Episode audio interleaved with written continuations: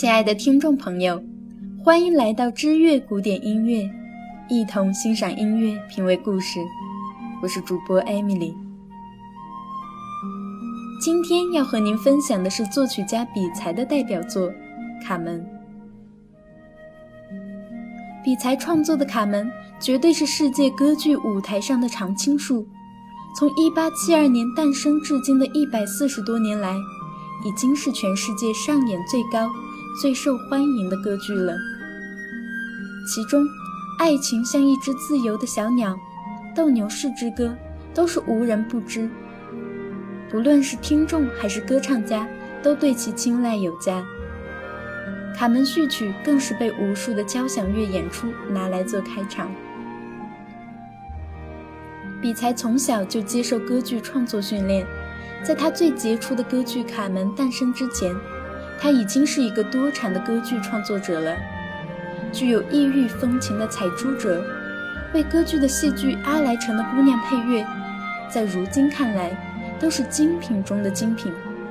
但当时这些作品都无一例外受到诟病，即便是当下红透半边天的《卡门》，也难逃相同的命运。《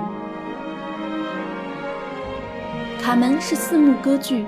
比才根据法国现实主义作家梅里美的同名短篇小说改编。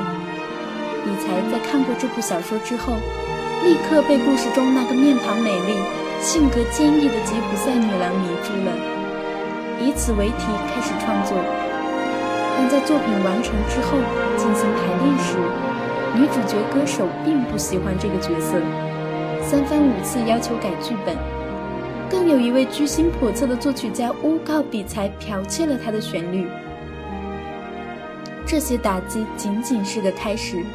从卡门首演起，法国的公众就对这位剧中的性感吉普赛女郎以及对人物的粗暴和对肉欲的沉迷感到震惊。同时，听众的耳朵习惯了正歌剧典雅浮华的旋律，看惯了舞台上希腊文化背景的戏剧情节。对这部西班牙风格的歌剧一时有些不知所措。尽管舞台上歌手们的热情表演方兴未艾，但中途离场的观众越来越多，首演便在吵吵闹闹中草草收场了。第二天的音乐评论更是让比才如丧考妣，他们说《卡门》是红酒烧洋葱的歌剧。这无疑是在批评比才不应该把卷烟女工、吉普赛人、士兵等等故事搬上舞台，尤其是女主角卡门独立自由、放荡不羁的性格，更是与当时的主流背道而驰。主流评论无怪乎会这么说：多么真实啊，但是又多么罪恶。卡门的首演失败，给了比才沉重打击。过度失望和悲伤，使得比才郁郁寡欢，对这个世界失望透顶。为什么他的才华不被认可？就在卡门上演后的第三个月，比才积怨成疾，因为患咽喉炎引发心脏病，与世长辞。比才三十五岁时开始创作卡门，去世时候还不到三十七岁。才去世一年之后，卡门的演出状况才逐渐好转。虽然上流社会依旧不为之所动，但剧中的现实性和生活性却受到百姓热烈欢迎。浓浓的异域风情，委婉缠绵，戏剧的真实性与人物心理的细腻描绘，都透过天才音乐家笔下层出不穷的美妙音符，叩打着每一个观众的心门。卡门的艺术价值逐渐被世人所认可。仅在失败首演地巴黎科米克歌剧院，卡门已经累计上演达到数千场。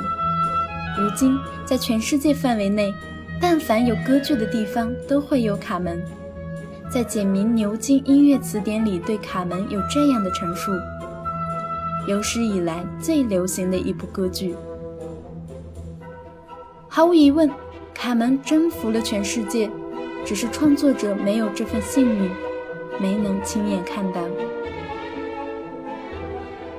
如果您对我们的节目有任何建议，请在新浪微博或微信公众号中搜索“知乐古典音乐”，在那里给我们留言。